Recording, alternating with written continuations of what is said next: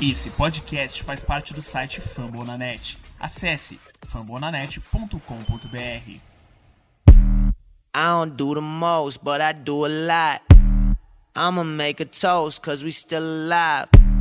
No big, I feel like Pac. I shoot a shot. I'm coming in hot.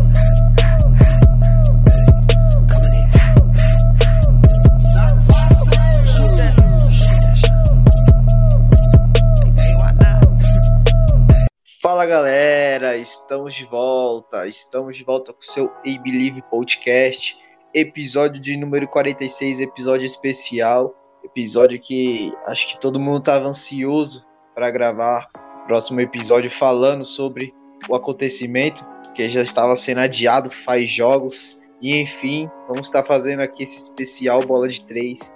É, papai bateu o recorde aí, até que enfim a gente pôde ver um momento mágico na carreira dele e também um momento, mágico na, da, da franquia, né? Nós somos torcedores aí, é, creio que o sentimento foi de muita felicidade que a gente não sentia faz alguns anos. Eu até falei no meu perfil que a última vez que eu tive essa sensação foi é, vendo o Golden State sendo campeão. Então, vendo o Curry bater o recorde foi a mesma sensação que um título. E a gente vai falar de outras coisas também, mas vamos estar aí com a nossa mesa falando do recorde do Steph Curry, tá? Estamos aqui com o Abraão do Warriors Stats. Fala galera! E aí, tudo bem com vocês? Estamos aí, né, para gravar mais um episódio. Eu que fiquei um pouquinho fora aí, dois meses sem ter contato com vocês, morrendo de saudade. Mas eu voltei, né, para falar desse gigante Golden State Warriors 2021, desse maravilhoso recorde do Stephen Curry. Acho que o, que o Risada já na, na introdução falou bem sobre o sentimento da gente, né? Eu que, eu que particularmente vi praticamente, basicamente toda a carreira do Stephen Curry. Então, foi muito especial mesmo, foi algo que, que eu vou guardar na memória. A, a narração está eternizada na cabeça, já virou top 5 de minhas narrações favoritas, porque esse momento foi gigante. E é isso. Vamos discorrer mais um pouquinho aí sobre nosso momento, sobre alguns pontos. Espero que vocês gostem. É isso aí, estamos com o Kleber do Warriors Load. Fala galera, aqui quem fala com vocês é o Kleber, arroba WarsBRDub.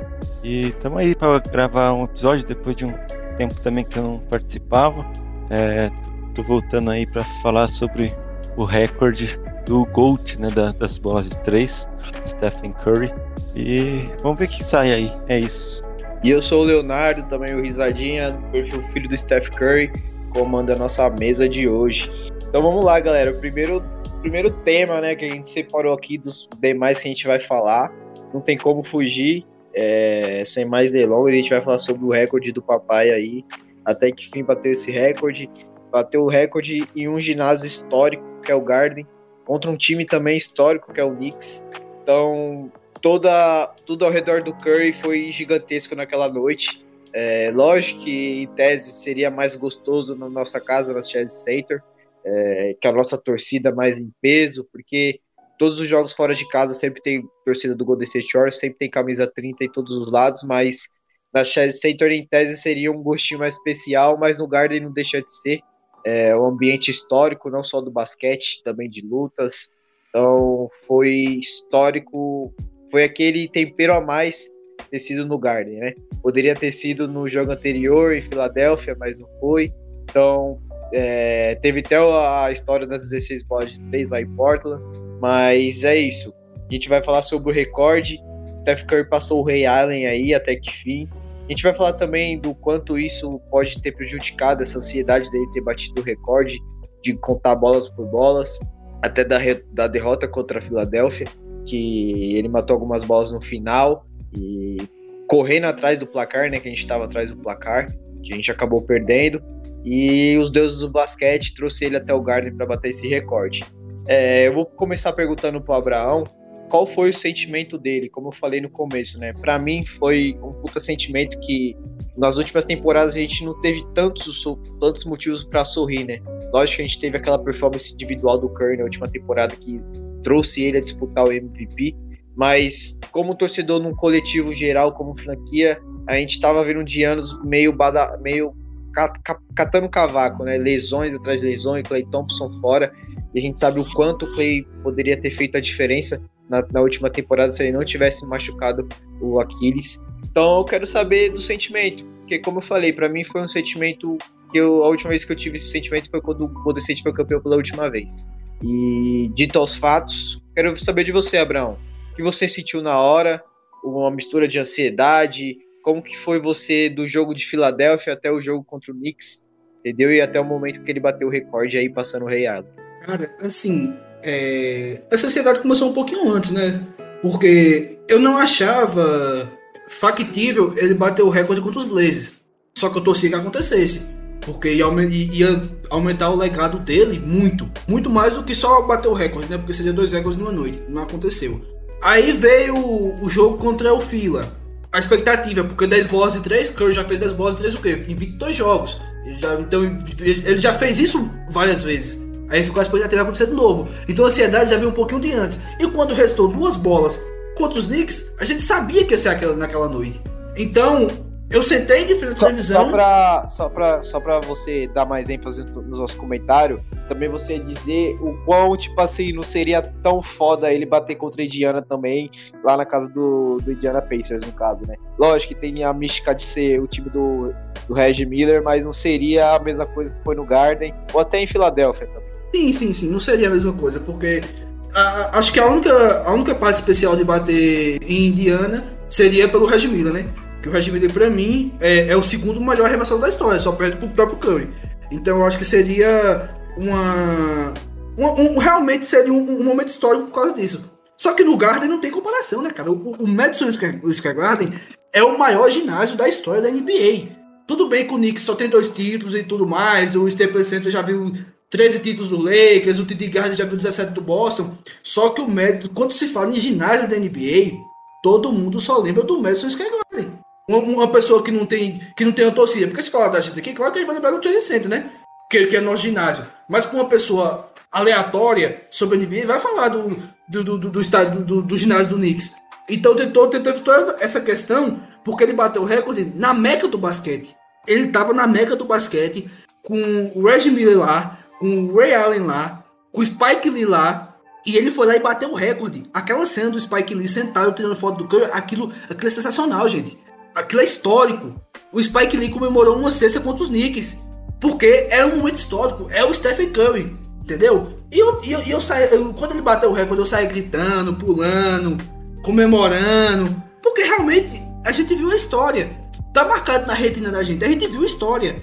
E, e tudo que aconteceu, aquela narração do Luiz Felipe Freitas que foi espetacular. Então, cara, foi assim. É, foram, momentos, foram pequenos momentos que contribuíram pra história. Aquele cumprimento do Gui Mardelli ali, o Gui abraçando ele lá, ele, ele chorando. O, pô, o, o, time pulando ao redor dele, aplaudindo, aquele abraço dele com o Ken ali. Ele falando com o pai dele, com a mãe dele. São, são momentos assim que, que retratam bem que foi uma noite histórica. E era um recorde que a gente sabia que ele ia bater. Que, que era questão de tempo. Só que quando bate, quando acontece, é história, gente, é história. E agora, né, a expectativa é que ele aumente muito esse recorde. Então, realmente, é, esse é o sentimento. A gente viu a história acontecer. E a gente é privilegiado, porque a gente tá vendo a, história acontecer na NBA é, de várias formas. A gente viu o Westbrook quebrando um recorde do, do Oscar Robertson, que durava o quê? Durava 50 anos que, que, o, que o Big U fez o recorde dos triplo duplos. O Westbrook lá e bateu. Aí vê esse do Curry, que não tem muito tanto tempo, porque o, o Ray Allen bateu em 2011. Só que, gente, 2.774 bolas de 3 que o Curry já tem mais, né? Porque ele matou mais bolas durante o jogo. Mas imagine, 2.974 bolas de 3 em pouco mais de 700 jogos. Espetacular, gente. Espetacular. Aí ainda a gente pode ver ainda né, na temporada que vem o, o LeBron bateu o, o recorde do, do Kareem do Jabbar de mais pontos. Então a gente é agraciado, a gente tá vendo história. E foi mais um momento desse. E por ser o meu maior ídolo do, do basquete, um cara que me fez apaixonar pelo basquete, é, que com certeza é um dos maiores ídolos do esporte que eu tenho na vida. Não só do basquete, mas na vida é um dos meus maiores ídolos. Tudo isso culmina para essa emoção que, que a gente sentiu, que a gente pretende sentir mais, né? Com títulos, com ele sendo MVP, com ele sendo Finals MVP, que é uma coisa que falta. Então, é, é, é o sentimento, meu sentimento é esse. Aquele sentimento de realmente torcedor. Aquela emoção de ter vindo a história de alguém que você gosta, de alguém que você defende, de alguém que você. que, que, que fez você se apaixonar por aquele esporte. E, é, falta até palavras para descrever o tanto que foi emocionante. E eu já falei até demais, só que, cara, realmente espetacular. É, isso aí e a gente acaba se empolgando para falar, e como se disse, falou até demais, porque, cara, a gente viveu a toda a trajetória dessas bolas. A gente, toda a temporada a gente falava nisso. Independentemente se na, na temporada de 2019 faltava mais de 400, tem até aquela entrevista icônica do Clay Thompson entrevistando o Curry pós-jogo, é, e a pergunta é que ele faz pro Curry, quantas temporadas você acha que vai bater? Aí o Clay Thompson fala, ah, eu acho que ele bate nessa temporada, aí ele fala 400 pontos, aí o Clay Thompson, ah, então é duas temporadas. Então a gente viveu essa ansiedade mesmo antes de chegar esse jogo. A gente já contava temporada por temporada, caralho, quando esse dia chegar vai ser foda, mano, tá ligado? E a gente sabia que ia, não ia demorar porque o Steph Curry é o Steph Curry. Ele tem, ele tem temporada de 400 bolas de três. Então ele terminou a última temporada faltando cento e pouquinhas bolas de três para passar o Real. E a gente sabia que essas cento e poucas bolas de três ia ser coisa fácil. Mas pra gente demorou uma eternidade, porque a gente é fã, a gente curte o cara, a gente viu, acho que a maioria como, torcedores começou a assistir basquete por causa dele, começou a torcer pro Golden State por causa dele. Então a gente viveu essa ansiedade não só ontem, a gente tá vivendo essa ansiedade já faz 3, 4 temporadas. E também citar que é o ano de 2021 mágico do Curry. Eu ia até fazer um, um, post sobre isso no meu perfil, eu deixei no rascunho lá, que se você for parar para pensar, 2021 ele teve o Kyrie Rig dele de 62 pontos, ele se tornou o jogador com mais assistências da história do Golden State Warriors, se tornou o maior pontuador da história do Golden State Warriors, ganhou o torneio de 3 pontos, então tipo, concorreu ao, ao MVP, se tornando finalista mesmo, caindo no play-in, é, de uma performance individual impecável, para alguns até a melhor temporada do que a do MVP unânime, então, o, dois, o ano de 2021 do Curry foi mágico. Mágico. Essa bola de três é a cerejinha em cima do bolo, que era aquilo que faltava. É, eu acho que o Steph Curry mesmo não ia se contentar e virar o ano tentando correr atrás desse recorde. Foi até mais rápido do que a gente pensou. A gente achou que poderia ser nos últimos jogos de dezembro, não. Ainda a gente tem mais uns 5, 6 sequências de jogos ainda para completar e o Curry já bateu o recorde antes de virar o ano. Então, eu quero saber de você, Kleber. A sua sensação, como o Abraão foi perguntado para o Abraão, você não como perfil, e sim como Kleber, torcedor e fã do Steph Curry.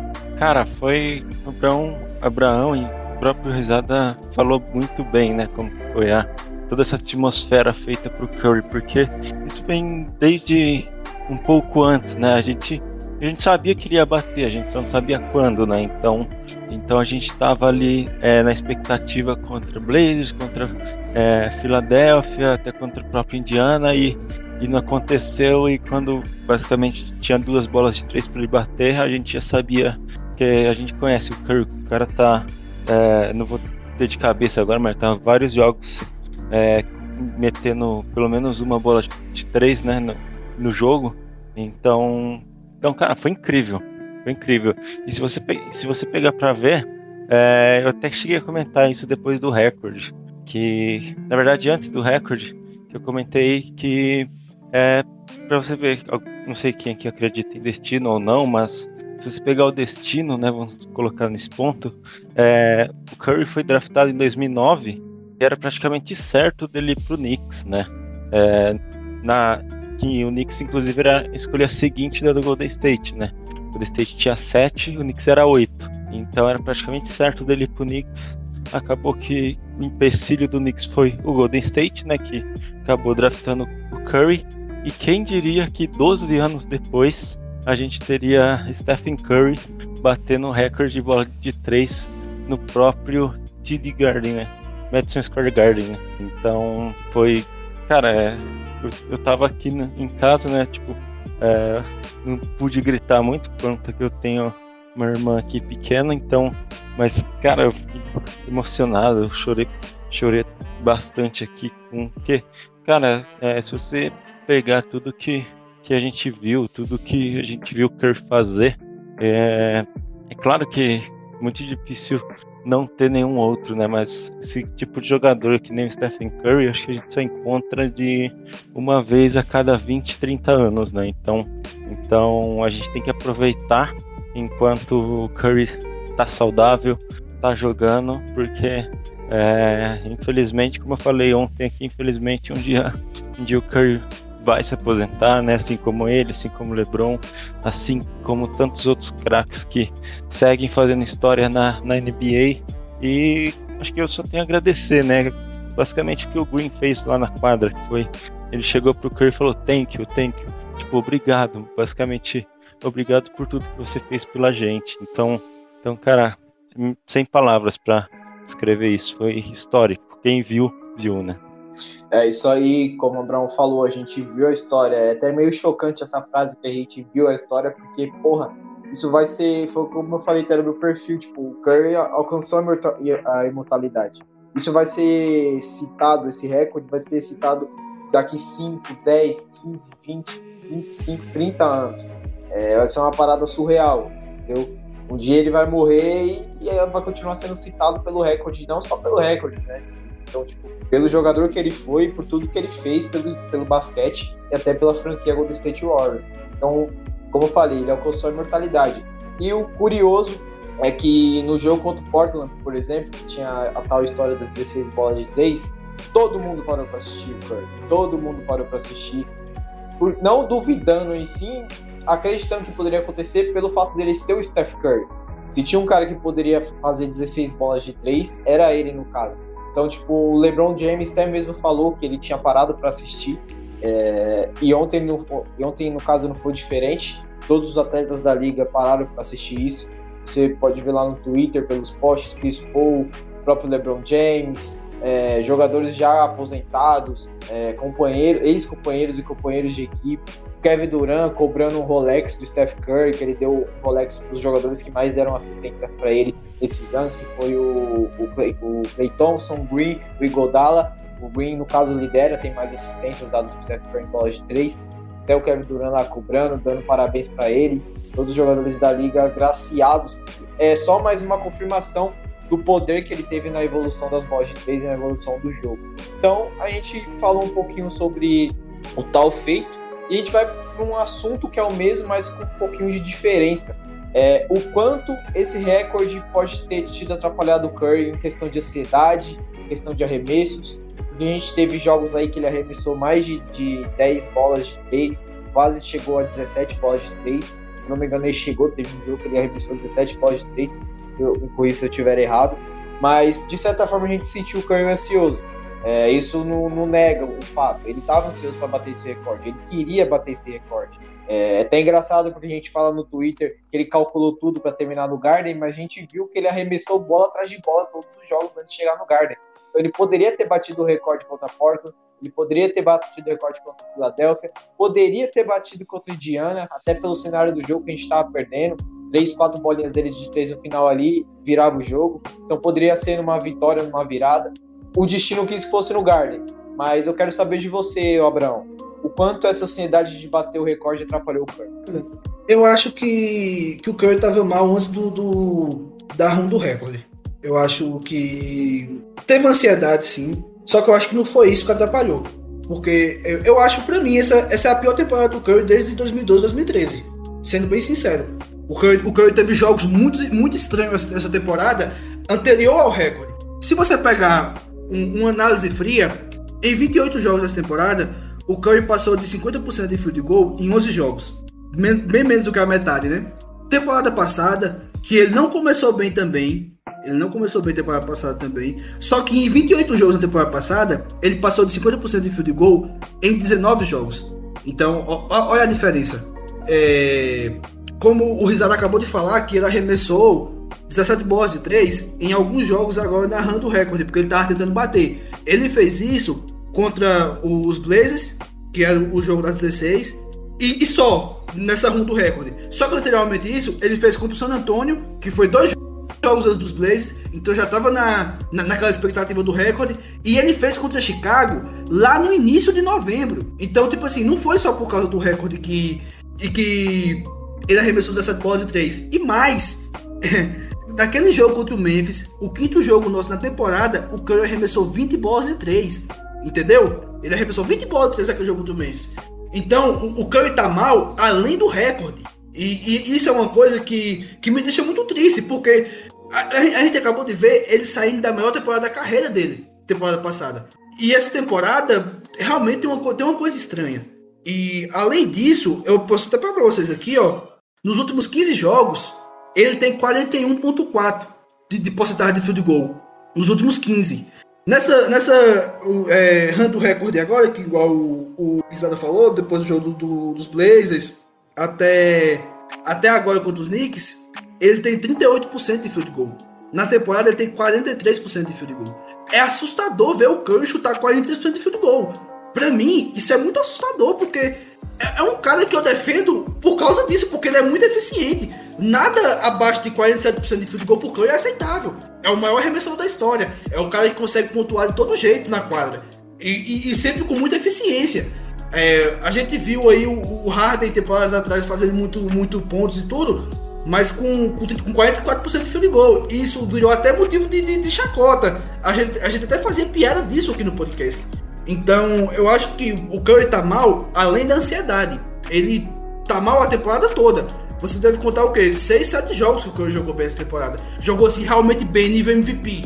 E, e ele liderar a corrida pro MVP por tanto tempo, pra mim foi tipo meio que absurdo, porque era mais na narrativa. Não, não era no basquete em. O Curry, inclusive, é, nessa temporada, ele tem cinco atuações pífias de field goal, que está entre as 10 piores da carreira dele. Inclusive, ele tem a pior da carreira dele, que, ele, que foi aquele jogo contra, o primeiro jogo contra o Phoenix, que ele chutou 19% de field goal. É a pior, a pior atuação dele em aproveitamento na carreira. E além de tudo isso, você não sente que ele está seguro em quadra. É, é assim, é, é, tipo assim, é uma coisa muito estranha mesmo. Só que a gente foi vencendo jogos, ganhando, ganhando, o Poole tá jogando bem, o Wiggins tá jogando bem, e essas atuações do Curry foi ficando meio para escanteio, por que tá ganhando? Se isso, se isso acontecesse temporada passada, o Warriors provavelmente estaria com campanha negativa ridícula agora. Se o Curry estiver jogando. Se, se, se, o time de hoje fosse da temporada passada, o Curry jogando como tá. Porque realmente não tá legal. Eu, eu, pelo menos eu não tô achando legal. E para fazer um, um, um, comparativo da, com a temporada passada, que pra foi a maior da carreira dele. Na temporada passada, o Curry matava 10.4 bolas por jogo em 21.7 tentadas. Nessa temporada, matando 8.7 7 bolas em 20.3 tentadas. Se o Curry tivesse com o mesmo aproveitamento da temporada passada, que foi 48.2 de field goal, ele estaria no mínimo com 30 pontos por jogo. Ele seria MVP unânime. E é isso, e é isso que me incomoda.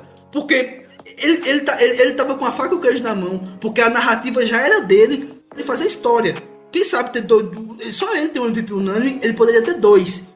Se, se, o Curry melhorar, se o Curry chegar num nível aceitável, começar agora a jogar bem, jogar igual a temporada passada, acho que ele pode ser MVP unânime, porque a narrativa tá a favor dele. Ele jogando mal, ele liderou a, a Race por tanto tempo. Então, ele jogando bem, jogando no nível ano passado, ele vai ser MVP unânime.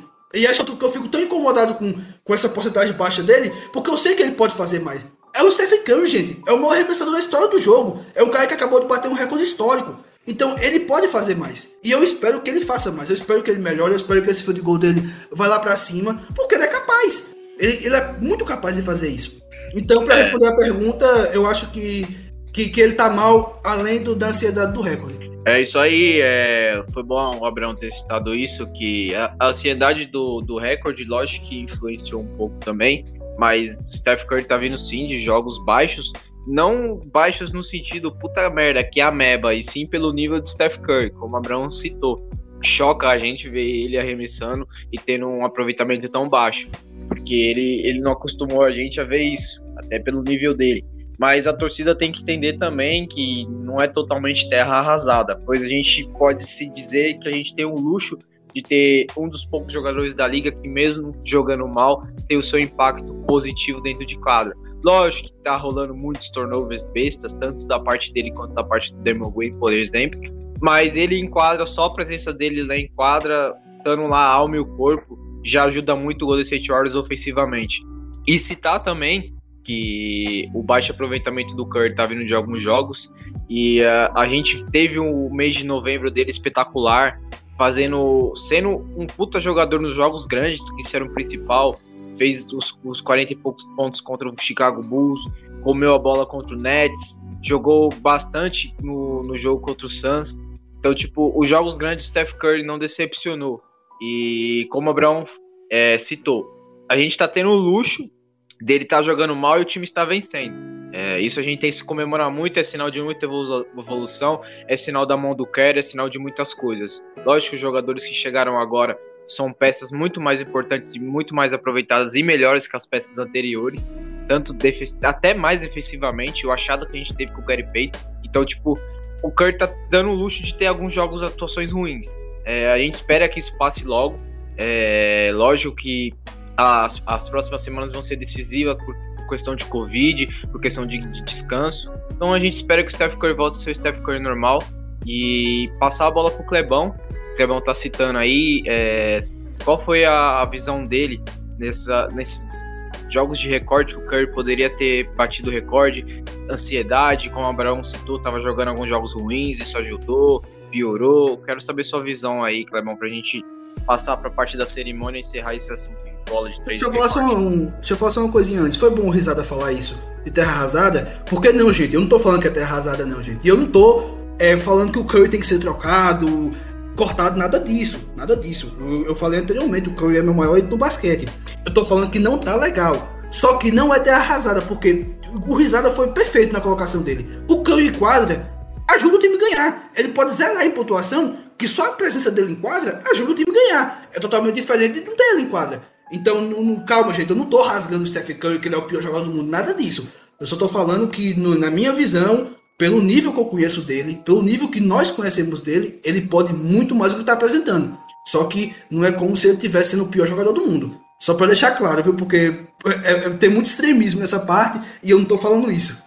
Não, e tá correto. É, eu citei isso porque a gente vê na, na TL, principalmente, muito torcedor. Ah, não dá a bola pro Curry. Gente, não é assim. O Steph Curry se tornou isso por justamente nos jogos que ele estava mal, ele continua arremessando.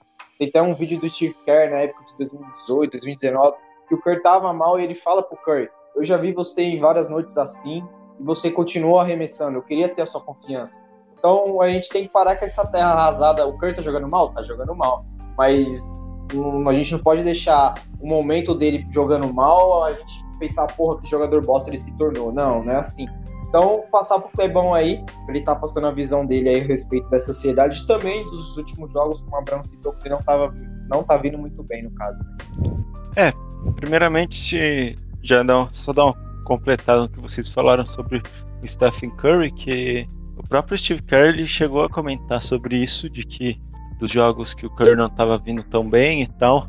E ele comentou basicamente isso que vocês falaram mesmo, pô, que é, só a presença do Curry é, atrai totalmente a marcação. A gente vê screens onde o Curry puxa dois jogadores e solta a bola no Looney ou no Green, e nisso sai uma ponte aérea, sai uma bola do perímetro. Então, é, essa dinâmica que tem é, tanto Stephen Curry quanto é, próprio Draymond Green é, leva o Golden State a, a ser um time melhor ofensivamente, né? Então, então o Stephen Curry é, pode estar tá numa noite ruim, pode estar tá num, num dia mal, mas, mas só dele estar em quadra ele muda completamente o ambiente, né?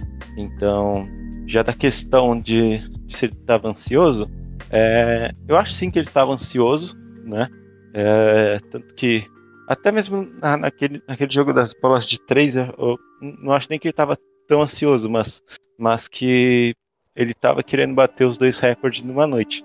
E até mesmo eu, acho que o Abraão também comentou, o próprio Risada, que ninguém tá ligando para quantas bolas ele vai chutar naquele dia, na, naquele dia em específico, é, de quantas bolas ele ia chutar e tal, porque era uma noite que podia, poderia ser inesquecível, né? Bater dois recordes em uma noite só. Então, então a gente não estava muito ligando para isso. Então, é, mas eu acho que tá tendo uma, tava tendo, né, uma, uma ansiedade em que estava atrapalhando de certa forma, mas eu não, não acho que, que seja esse o motivo. Como, como o Abraão falou, ele, ele vinha jogando mal desde, desde uns 10, 15 jogos antes, né? Então, eu acho que tem outros fatores que podem ter sido influenciado, mas, mas eu não acho que, que o Curry tenha, tenha ido mal justamente por causa disso, né? É, é claro que quando é o Curry a gente espera qualquer coisa, espera 40, 50 pontos com, com 50, 60% de field goal, né? Mas, mas é isso. E E agora que, que o Curry já bateu o seu recorde, agora a gente precisa parar, ver e analisar, né? Porque é, uma hora eu acredito, pelo menos, que, ele vai voltar ao normal, né? Então, então torcer para que seja realmente só a ansiedade de bater esse recorde e não é, outra coisa que a gente que a gente não saiba ou ele tenha caído em eficiência, né? Então, então é isso. É isso aí, galera. E a gente vai falar agora sobre a cerimônia para a gente finalizar esse assunto do recorde de Steph Curry. É uma noite. É, ninguém tava de terno, mas foi uma noite de gala, pode-se dizer. É, presença do Ray Allen, Reggie Miller, até famosos como Chris Rock estava presente. E a gente vai conversar sobre a cerimônia do sentimento também de até do próprio Knicks ter pedido timeout na hora que o Steph Curry bateu a, a, acertou a bola de que dava não a que empatava, assim, que passava o Ray Allen.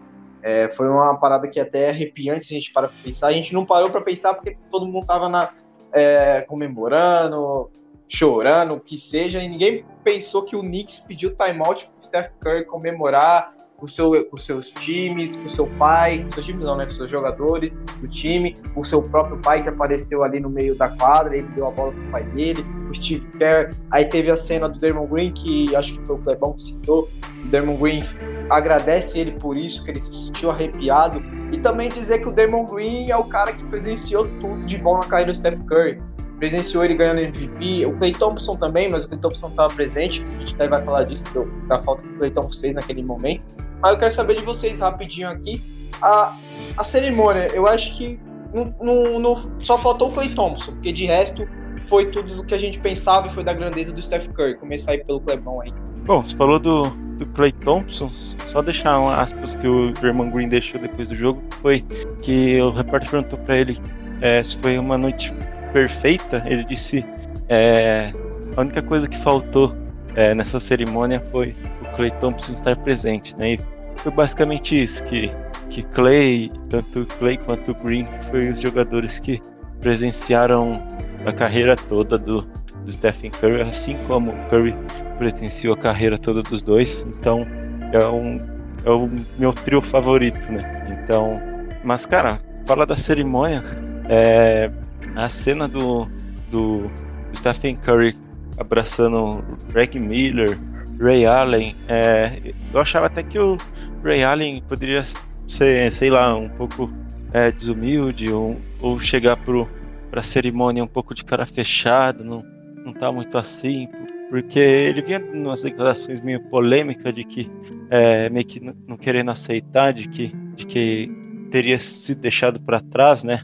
Mas, mas chegou lá e não, é o Ray Allen foi super aparentemente foi super gente boa, né? Com, com Stephen Curry, tirou, tirou foto, conversou, teve a resenha lá dos dois, né?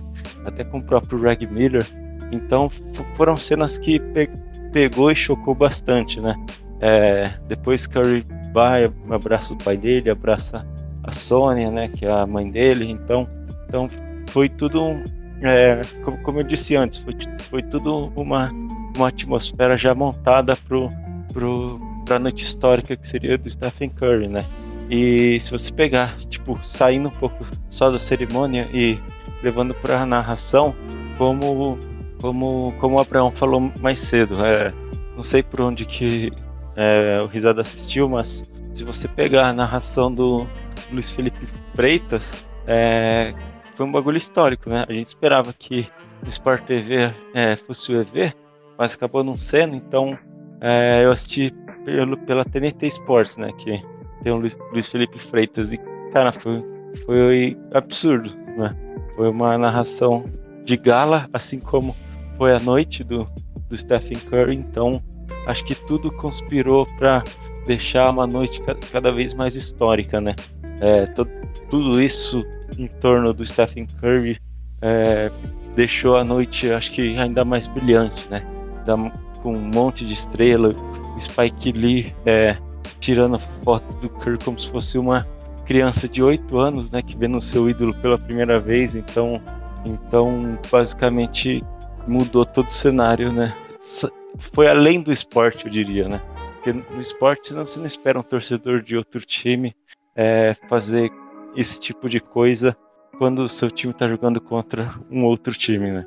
Então, então foi histórico de qualquer forma e, e tudo isso deixou, acho que, não só o legado, mas como a noite mais histórica do que ela já foi. É isso aí, e falar também o quanto o Red Miller é fã, né, do Steph Curry. Acho que às vezes parece até ser mais fã do que a gente, que é torcedor e torce pelo time, gosta do basquete por causa do Steph Curry. O Red Miller não é de agora, ele sempre se mostrou ser esse cara fã do Steph Curry, tanto que no Halloween o filho dele se fantasiou de Steph Curry, colocou a camisa do Curry, colocou a, a os shorts do Golden State Warriors. É, então, tipo, até o filho dele é, é fã do Steph Curry. E eu até acho isso do caralho, tá ligado? Porque o Reggie Miller realmente é, se mostra ser fã do Steph Curry. Até nas entrevistas de 3, 4 anos atrás, e até nas entrevistas de hoje, teve uma entrevista que ele fez recente com o Curry lá na Chess Center. Então, mostra, mostra o quanto ele é fã, não só do Steph Curry como jogador, mas como pessoa. E pro Abraão completar aí, o Knicks é, teve um momento do jogo, depois da primeira bola de três Steph Curry, que o Garden inteiro tava de pé. Eu acho que naquele momento ali não tinha mais torcida, não tinha mais divisão. Todo mundo ali só tava pelo recorde. Então eu queria saber de você, Abraão. O que você achou do geral ali da parte, desde a primeira bola de três do Curry até a hora que o Knicks pede timeout Damon Green abraça, pai dele entra em quadra e etc. É, eu acho que o, o Miller e o Shaquille O'Neal são os mais são os, os, jogadores mais fanáticos pelo Stephen Curry. Porque o Curry, o Curry tem um pouquinho de, de preconceito de jogadores antigos. Mas o Shaq e o Reggie Miller sempre falam do, do, do, quanto admiram o Curry. Eu acho que esses dois são disparados os, os, que mais gostam dele. E, cara, foi igual eu falei lá no início. O Spike Lee tava comemorando a licença do Curry. No final do jogo, o Spike Lee tava sentado na quadra, tirando foto do Curry, gente. Isso mostra o tamanho do que ele fez. A torcida do Knicks comemorando a cesta dele.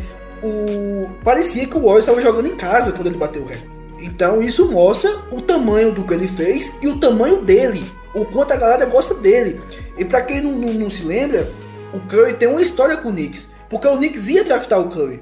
O, o Knicks tinha a pick 8, o Warriors tinha a pick 7 e, o, e, o, e todos os mock draft da época colocavam Curry nos Knicks.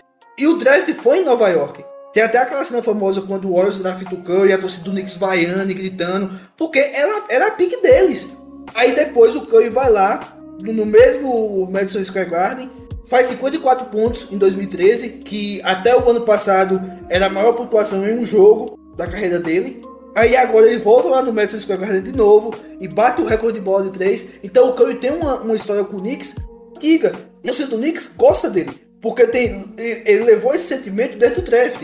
O, o Kleber que está aqui, que é um analista de draft, um dos melhores analistas de draft do Brasil, sabe disso. Que quando a gente começa a analisar um prospecto, que a gente gosta daquele prospecto, mesmo que ele não vá pro nosso time, a gente acaba pegando um apego por ele. E eu acho que é muito disso.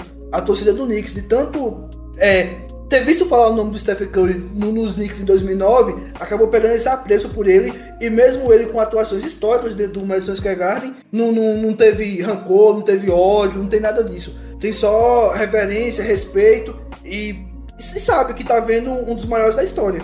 É isso aí. Então, galera, encerrando esse assunto aí, Steph Curry e recorde de bola de três, a gente não termina por aqui, a gente tem mais tópicos aí, André Riggs e All-Star Game, Jordan Poole, MIP, Dermo Green, Depoy. Então, fica agora com nossos intervalinhos, com nossos comerciais, daqui a pouco a gente volta com a gente aí, certo?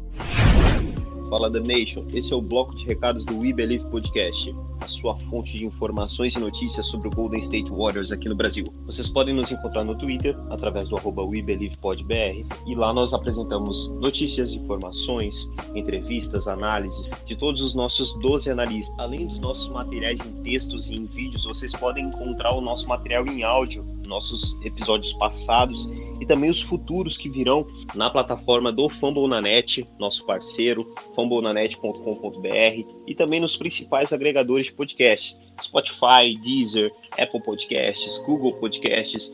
E é muito importante que vocês nos sigam nessas plataformas que vocês acompanham, para que os algoritmos desses agregadores de podcasts possam entender que nosso material é relevante, que está agradando as pessoas e que possa chegar até mais pessoas. E não só isso, é importante também que vocês espalhem a palavra, vocês cheguem naquele amigo de vocês que gosta de basquete e apresente o nosso podcast, por mais que ele não seja fã do Golden State Warriors. Nosso parceiro, Fambon na Net, tem 14 podcasts agregados de 14 franquias da NBA. Então é muito possível que ele encontre uma casa, encontre amigos para ele poder conversar sobre basquete. Então não deixem de nos seguir, não deixem de espalhar a palavra do basquete para os seus amigos. E por último, mas não menos importante, é bom lembrar-os da nossa parceria com a Loyal Spot, loja de artigos esportivos com jerseys de NBA, jerseys de NFL, camisas de futebol. Então, se você quiser comprar uma jersey com uma qualidade bacana, com um atendimento diferenciado, com um prazo de entrega rápido, fale com eles, entre no site www.loyalspot.com.br e ao finalizar sua compra use o cupom WeBelieve15 para ter 15% de desconto. E esse cupom não vale apenas para as jerseys de NBA, vale também para qualquer produto da loja, seja uma camisa de futebol original, seja uma réplica de futebol americano, qualquer produto da loja. E o lado positivo é que a cada cinco utilizações do cupom WeBelieve15, eles vão nos dar uma jersey do Warriors para nós sortearmos para os nossos ouvintes aqui do podcast. Então não deixe de adquirir sua jersey, não deixe de utilizar o nosso cupom, pois além de ganhar o desconto, você pode concorrer a um sorteio do nosso podcast, beleza? Um abraço e vamos falar de Golden State Warriors. Estamos de volta com o seu episódio 46. Já falamos aí da, do recorde de bola de três Steph Curry, das cerimônias, de tudo ao seu redor em volta do que foi feito em quadra, fora de quadra. Vamos agora falar, mudar um pouquinho o foco, falar do restante do elenco, os jogadores que estão se destacando aí é, recentemente nessa temporada, até o começo da temporada até aqui. E creio que, se Deus quiser, eles continuam sólidos e façam o, o que vamos falar agora, né? Ser executado no futuro. É, vamos começar aí pelo jogador que, é, que divide opiniões na Domination, que é o Ender Rings se ele merece All-Star. Na última temporada a gente fez até é, uma manifestação aí de votos aí para tentar colocar ele no All-Star. Ele teve até uma boa vota, um bom volume, uma boa votação de, de votos para o All-Star Game, mas infelizmente não conseguiu. No momento, na minha visão, e eu quero saber a opinião da mesa, para mim agora o Steph, o, o Andrew Riggs seria All-Star. É, eu não acho absurdo ele compor o banco de reserva de seja o time LeBron, o time Curry, o raio que o pai. É, para mim faria total sentido o Andrew Wiggins ser All-Star nesse momento é, que ele apresenta na temporada. Como eu falei, ele pode ter abaixar um pouquinho o nível em próximos jogos, futuramente no próximo ano, que a temporada ainda vai se alongar, pode. Mas hoje, para mim, o Andrew Wiggins seria um All-Star. Então, quero saber do Abraão, que é um dos maiores defensores do Wings, e também dizer para a torcida que a gente não está sabendo valorizar o jogador que a gente está tendo, o jogador de calibre ofensivo e defensivo que a gente tem. São poucos times que têm um jogador dos dois lados da quadra como o Andrew Ingles é, ofensivamente defensivamente. É, a gente tem que começar a abraçar mais o jogador que ele é, esquecer contrato, esquecer qualquer tipo de birra. É, lógico que ele tem os seus momentos ruins, como até o próprio Steph Curry tem. Então, as opiniões na Domination é divididas. Eu quero saber de você, Abraão. All-Star Game essa temporada? Foi bom você falar isso, Lisandro. Acho que você foi perfeito agora. Porque eu, a, a, impressão que eu tenho é que o Wiggins, ele realmente é uma pessoa que divide muitas opiniões. E tem muita gente na WWE que nunca aceitou ele até hoje. Desde a troca até hoje nunca aceitou ele. Mas eu acho que ele já fez muito. E eu acho que o, os, acessos, os acessos deles é supervalorizado e o, o, os erros dele é supervalorizado.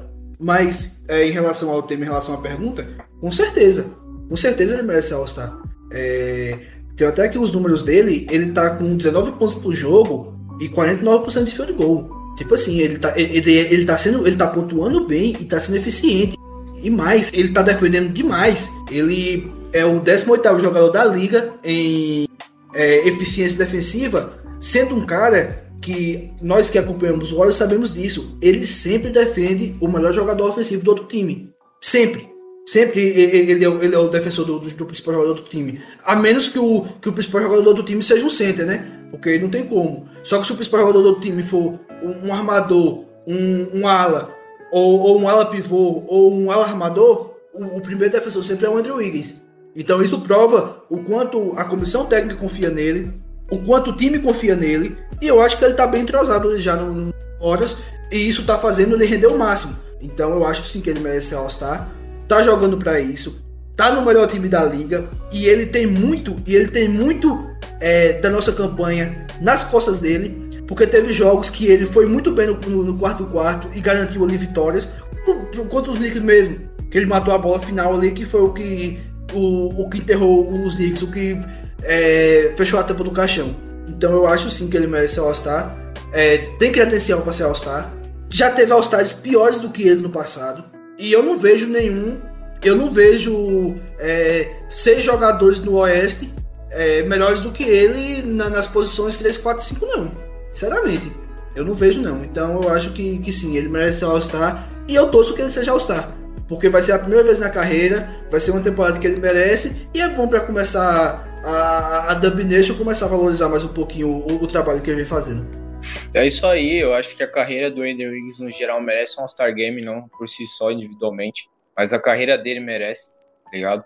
É bom a gente citar e falar sobre esse assunto, até o Clebão, não sei se foi a ideia de vocês no geral, mas do Clebão de ter trazido esse papo alto, porque a gente tem que começar, como eu falei, valorizar o jogador que a gente tem, a gente não tá sabendo valorizar. É, ele não é um Kelly Oubre Jr., ele não é um Anna Maker, ele é um jogador que ajuda dos dois lados da quadra. E que qualquer time queria ter um Andrew Wiggins no time. Isso a gente tem que parar para pensar.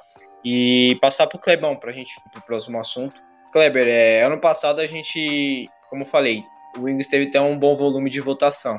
Eu acho que dificilmente, pelo que ele está apresentando hoje, escapa. Sim, sim. E foi bom vocês falar da, da, dele defensivamente, porque é, só dar um destaque aqui que é incrível, né? Como todo jogador que.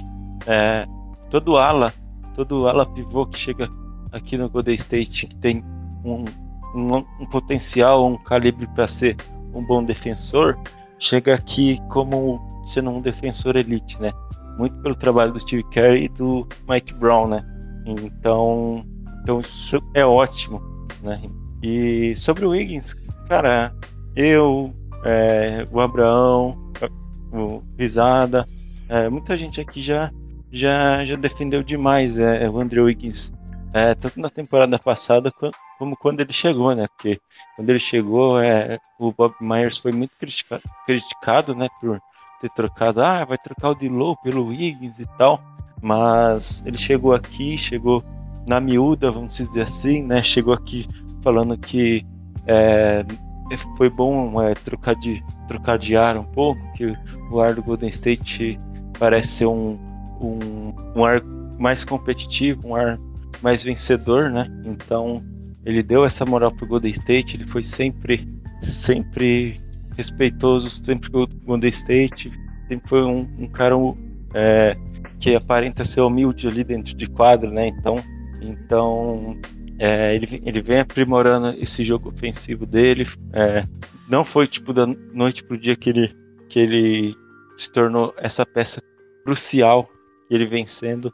E, e cara, o Wiggins é um dos caras, é, acho que um dos caras mais fortes que tem para aguentar uma temporada inteira, né?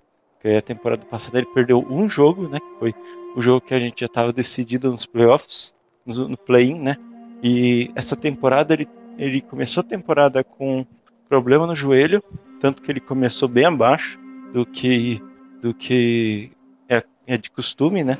E tanto que serviu para serviu de combustível, né, para a galera criticar ele, falar que tinha que ser trocado imediatamente, e tal, como sempre, né? E mas depois ele voltou e daí teve um problema de espasmo nas costas contra contra o Suns e mesmo assim ele jogou, então é um cara que é muito difícil ele, ele se lesionar, assim como era com, com o Clay Thompson. O Clay Thompson era um cara que, que não era qualquer, qualquer dorzinha que ia tirar ele de jogo, então, então ele é um cara que, que vem sendo muito forte, vem, vem dando tudo de si, tudo que ele pode para entrar em quadra e ajudar o time, então, então vai tudo além do que só do que ele pode produzir. Então, eu acho que hoje o Andrew Wiggins, é, com 19 pontos e quase 50% de field goal, ele merece sim ser All-Star. Eu não sei se vai, mas se ele continuar nessa caminhada é, progressivamente e consistentemente, ele com certeza vai ser. Eu me lembro que um, alguns anos atrás, não sei se foi 17 ou 18, é, o Jimmy Butler é, pelo Timberwolves acabou indo pro, pro All-Star e ele tava com, ou com uma dor em algum lugar ou ele tava cansado, alguma parada nesse sentido e ele acabou indo pro All-Star e nem jogando. Então, então acho que é, se esse tipo de jogador que vai pro All-Star só por ir é, tem essa atitude, é, eu acho que o Andrew Wiggins merece pelo menos ter uma chance de, de ir pro All-Star pro, pro All-Star e conseguir mostrar, não só para para NBA, porque para NBA tanto faz, né? Tipo, a galera criticar o Wiggins que não seja da Dub Nation, tanto faz. Agora, é, é, você chegar e ver o, o Wiggins sendo crucificado por uma jogada ou por um jogo, e enquanto é, dois, três, quatro, cinco jogadores jogaram mal, isso eu acho que pega meio. É, é meio fixo, sabe? É, é, não vou dizer hater, mas falar mal do, do cara, entende? Então, eu acho que hoje é, o Andrew Wiggins merece sim ser All-Star. É isso aí, como o Abraão citou, É. teve jogadores piores que já foram All-Star Game, então, é, da natureza, o Andrew Wiggins continuar desse, como eu falei, continuar nessa temporada que ele tá tendo de começo, se ele continuar nesse nível, né, inconscientemente ele vai ser All-Star Game. Pode completar Abraão.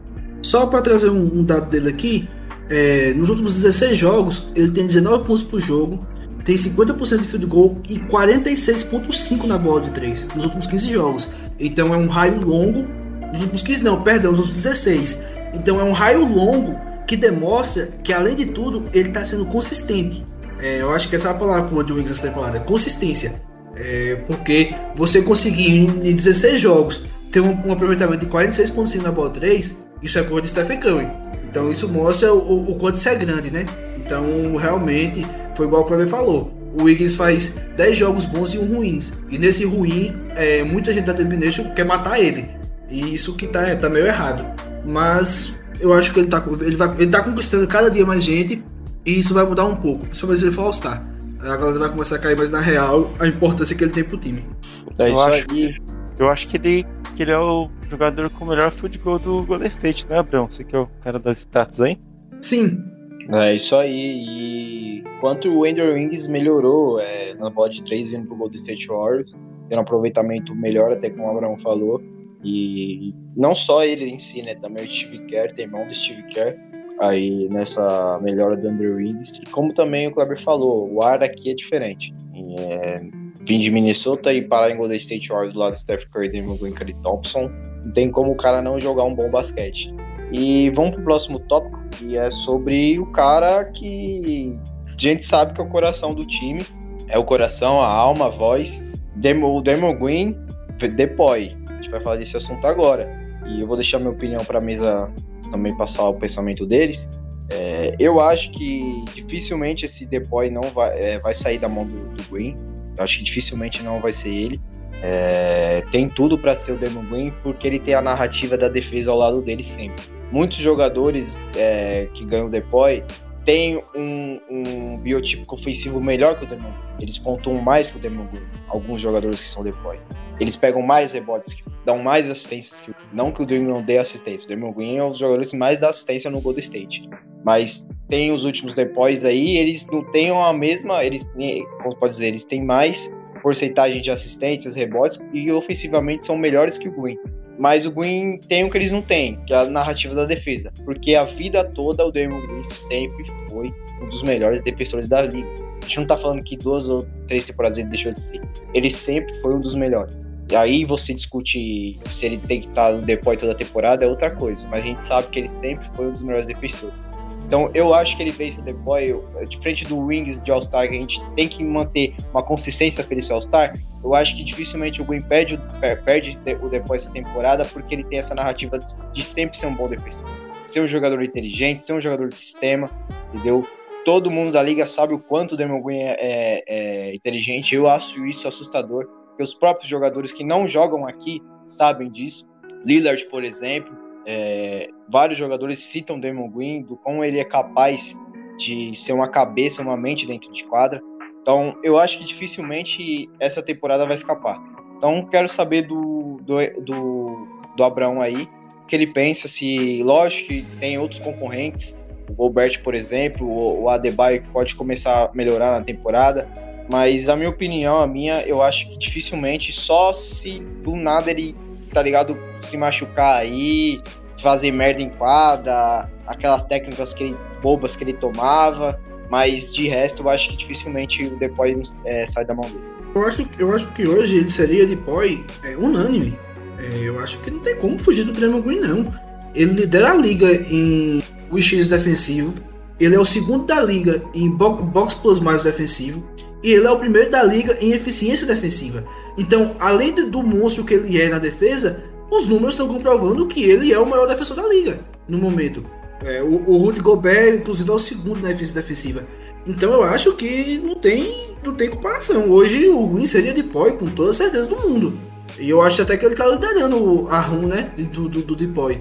E eu falo mais, pra mim ele é Depoy unânime hoje.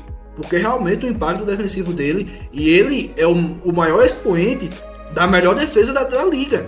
A defesa que tá limitando seus adversários a 100 pontos. Tudo bem que tem o Andrew Wiggins também, que é um baita defensor, só que o Green é o melhor defensor do time. Então eu acho que hoje ele seria de pós, seria de pós merecido e seria de pós unânime. Porque ele tem cacife para isso, ele tá com gabarito para isso e ele tá jogando para isso. Então eu acho que ele, que ele juntou todos os aspectos ali para conseguir ser de pós novamente. E é merecido. Mais do que merecido. É isso aí. E completar também, né? É, o quanto o impacto dele em quadra é, reflete nos resultados do, do Golden State Warriors. E até, até eu citei algum, algum tempo atrás um, uma análise do Café Belgrado lá, eles analisando uma jogada do Draymond Green com o Steph Curry e, e, o que diferencia ele é isso, a inteligência. Eu acho que poucos defensores da liga têm a, a inteligência que o Draymond Green tem. É, eu acho que futuramente ele pode se tornar um exemplo de, de, de, técnico. Não digo o treinador principal, principal né, o coach, sim, mas fazer parte de uma comissão técnica. E até comentando programas de TV, você já vê a inteligência dele. Então eu acho que faz total sentido hoje ele ser o depois da, da, da, temporada. Como eu falei, eu acho que dificilmente não foge disso, só se começar a dar tudo errado daqui em diante. E para você, Kleber, é, é, o favorito, como o Abraão falou, para ele hoje é unânime. Você vai nessa mesma linha de raciocínio? É, para mim hoje não tem pra onde fugir, né? É claro que a liga coloca muito protetor de aro como o, o abençoado que pode ser é, o Defensive, defensive Player of the Year, né? Mas para mim hoje é, não tem ninguém é, acima do Draymond Green. Até porque o Golden State tem a melhor campanha, tem uh, acho que a melhor defesa e com o Draymond Green é, liderando é, absoluto a, defen a, defesa, né? Então, então isso conta muito, né? É, cara, acho que não sei se estiver errado, vocês podem me corrigir, tá? Mas para mim, acho que não tem nenhum defensor na liga que que lê melhor o jogo do que Draymond Green. Você pode colocar o Guiane, você pode colocar o Rudy Gobert, você pode colocar o Ben Simmons, pode colocar quem for, né? Mas eu acho que não tem nenhum jogador na liga que que lê melhor o jogo do que o próprio Draymond Green. Porque o Draymond Green nunca tá, tipo, só defendendo seu jogador, ele tá defendendo seu jogador, tá apontando pro Curry é, acompanhar o screen, ele tá apontando pro outro é, subir na, no perímetro, tá apontando pro outro cortar o passe, fazer um, uma proteção de cortar o passe. Então, então o Draymond Green tá sempre ali auxiliando, é, mostrando e, e, e ainda tem mais, né? Que, que eu acho que ele pode ser um cara que pode transformar o próprio Kuminga num cara num cara defensor elite, né? Porque o Kuminga vem aprendendo muito com ele na defesa. Então, então acho que além de só ser um defensor que vai defender qualquer posição que ele vê pela frente, tanto ele pode defender o point guard, pode defender o small forward, pode defender o center. Então, ele também tem essa esse leque, né, vamos dizer assim, que ele pode fazer tantas coisas que, que nem tudo que, que ele faz em quadra você consegue anotar num, numa estatística, por exemplo. É como o pessoal fala, é por isso que o pessoal diz, você ouve muito pessoal falar, qualquer, qualquer pessoa de, de outra torcida, ou até da, do próprio Golden State, você ouve muitas pessoas falarem, o Draymond Green faz é, é, coisas que não, não estão nas estatísticas. Exatamente por isso que, que o Draymond Green é tão é, forte é, no quesito de def Defensive Player of the Year, no quesito defesa, que, que isso não é visto, né? Então é, pode acontecer de às vezes ele perder algum deploy ou ter perdido algum deploy por causa disso, né? Porque é muito analisado estatística e nem toda estatística do Draymond, Draymond Green tá nela, né? Então, então é um pouco injusto, mas o Draymond Green para mim hoje não, basicamente não tem discussão para mim. É isso aí. Também dizer que uma das melhores partidas, partidas de defensiva individualmente, marcando no X1, foi nada mais nada menos contra o Kevin Durant. O Abrão até trouxe no perfil dele contra o jogo do Nets, quanto o, o Dermon Green anulou o Kevin Durant, marcando o Kevin Durant. Lógico que você não vai ter um, uma partida exemplar defensivamente contra o Kevin Durant, porque ele é o Kevin Durant, e uma hora ou outra ele vai conseguir pontuar. Mas a partida que o Dermon Green fez naquele jogo contra o Nets, contra o Durant, foi impecável. Eu até fiquei surpreso pelo que eu sou fã do Kevin Durant, é, o quanto tão bom ele é ofensivamente. Eu até fiquei surpreso como o Damon Green matou, é, marcou ele inseparadamente, muito, muito bem é, colocado, lendo o Kevin Durant, coisa que poucos jogadores da liga conseguem. Até porque o Damon Green foi companheiro dele, o Damon Green sabe alguns macetes que o Kevin Durant tem. Então era incrível como cada passo que o Kevin Durant fazia, o Damon Green já previa antes. Então é isso. A gente vai passar para o próximo tópico, para a gente finalizar, que é para a gente falar do nosso garoto Poole aí, que está sendo pouco falado, tá? Pouca gente está falando, acho que as únicas pessoas que falam é a, é a própria torcida. Está é, sendo pouco falado, ninguém está citando ainda. Começou a citar no começo, agora parou. Ninguém tem favorito falando, né? Porque até então tava surgindo os, nome, os nomes aí de outras torcidas citando. E todo mundo tá esquecido do Pool, até pela evolução dele, porque a gente for pegar de evolução, ele merece pelo fato de ter passado pela G-League. A maior, a maior parte da carreira do Poole estava na G-League. Então isso para mim é evolução. Se você tem um jogador que nunca desceu para a G-League, você colocar ele como o vencedor do MIP, e você tem o Jordan Poole jogando muito bem, que veio da. que passou grande parte da carreira dele depois do draft na G-League, acho que não tem discussão de tem que ganhar. Porque é uma evolução drástica. Porque você descer para a G-League passar o tempo que ele passou na G-League e voltar e jogar o que está jogando hoje é para poucos. Então eu quero saber aí, começar pelo Kleber, o que, que ele acha aí se o Poole tá merecendo a premiação de mim. Lógico que essa premiação é muito, muito difícil de se ganhar, porque são muitos jogadores que podem do nada começar a jogar bem e a galera tratar como uma evolução. Mas o Jordan Poole também tá lá em cima, brigando forte para ganhar essa premiação. Bom, o Jordan Poole, né, que na, na primeira temporada foi, foi muito criticado, né, inclusive é, eu, eu sempre digo que que Rookie, é, você tem que esperar um tempo até você querer começar a criticar as decisões dele, né? E o Jordan Poole tá aí para mostrar isso. O Jordan Poole foi medíocre, né? Na primeira temporada dele, ficou abaixo é, dos 32%, se eu não me engano, 38 eu acho. Foi uma temporada muito apática do, do Jordan Poole.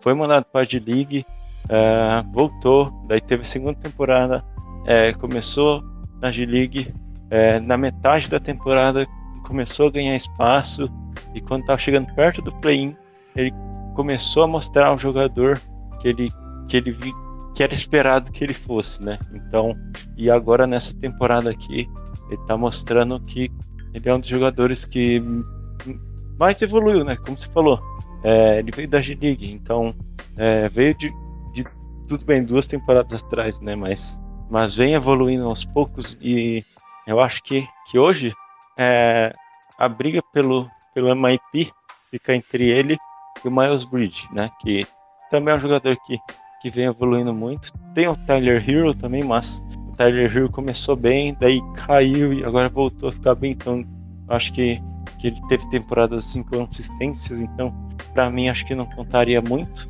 né? Mas, mas a questão da evolução do, do Jordan Poole, para mim é uma das, das minhas favoritas, vamos dizer assim, porque foi um cara que, assim como uh, eu defendi ele, eu defendi, defendi também o James Wiseman, então eu acredito que, que, que ele possa, possa conseguir uma, uma evolução para conseguir ganhar esse MIP. É, no jogo que a gente perdeu contra o Phoenix, onde foi basicamente todo mundo mal, foi Draymond Green, foi Andrew Wiggins, foi Stephen Curry, é, os nossos três principais jogadores foram mal. O Jordan Poole era o jogador que estava mantendo nosso time no jogo, né? Então é, foi um jogo grande que a gente precisava ganhar. A gente a gente estava empatado com com o Phoenix e a gente precisava ganhar. as nossas três estrelas jogando mal.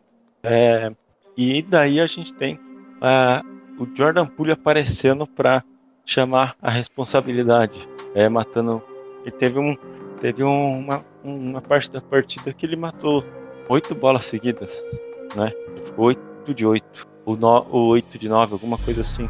Então é um jogador que para você olhar e, e, e, esperar que ele evolua a ponto de não só ganhar MIP, porque o MIP é um prêmio individual, mas para ganhar MIP, para continuar evoluindo e quem sabe, né, futuramente ser um dos, dos, dos caras da franquia, dos caras que pode levar esse time é, ao topo, né?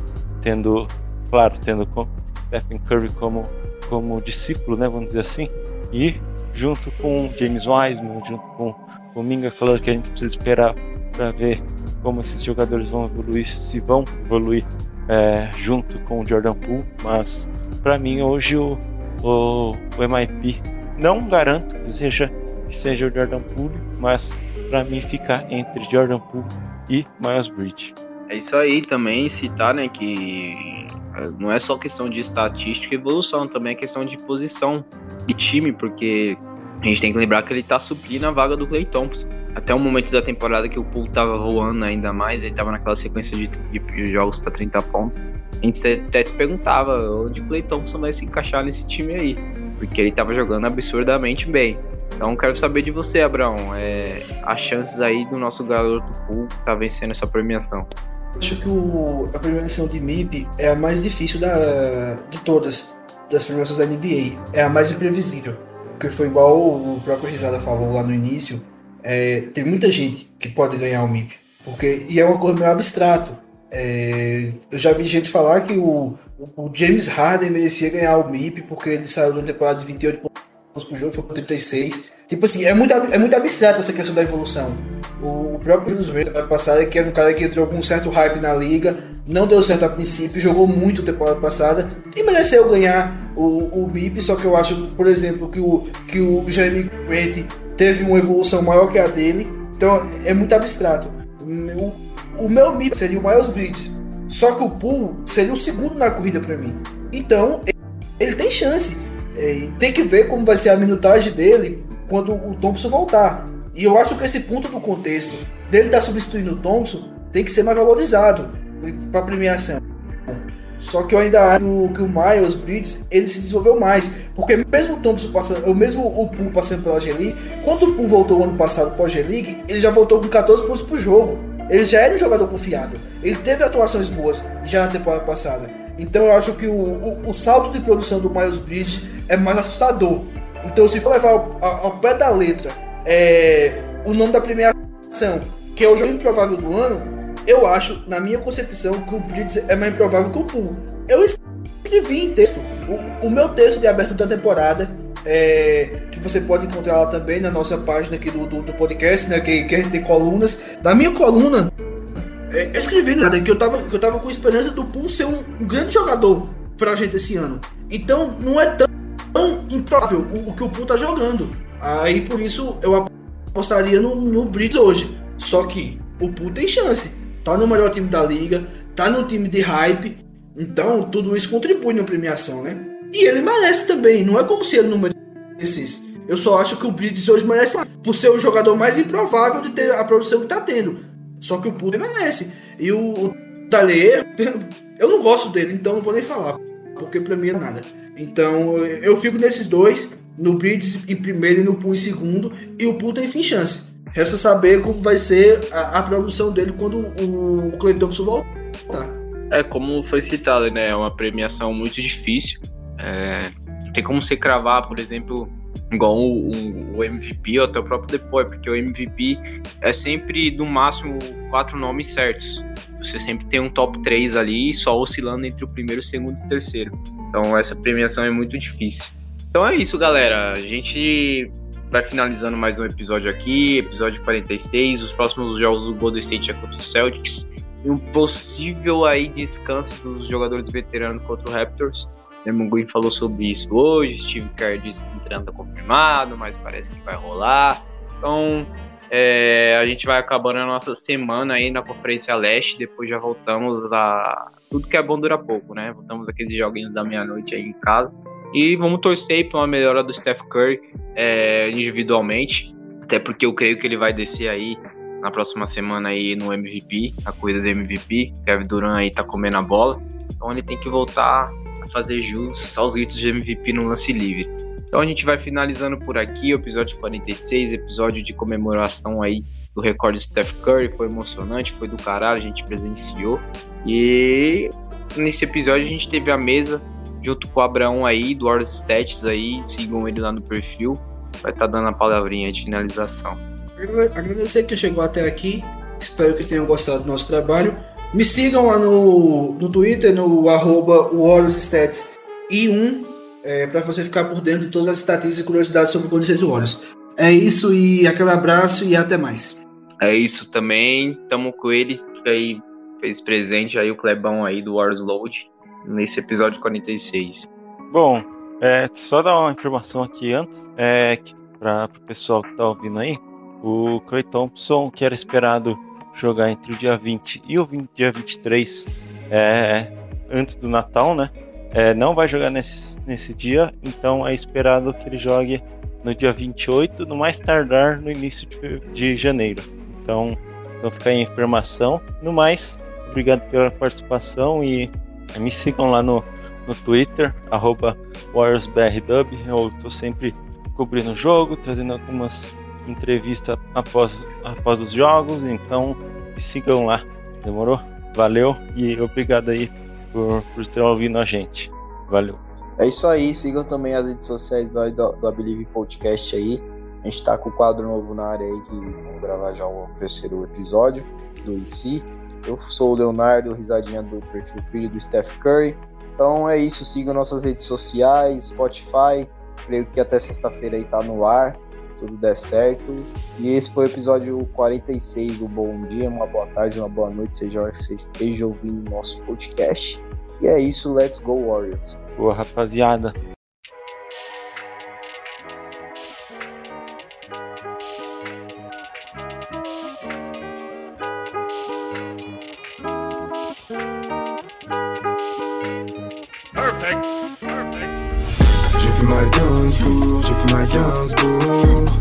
Toujours à la bourre, toujours à la bourre.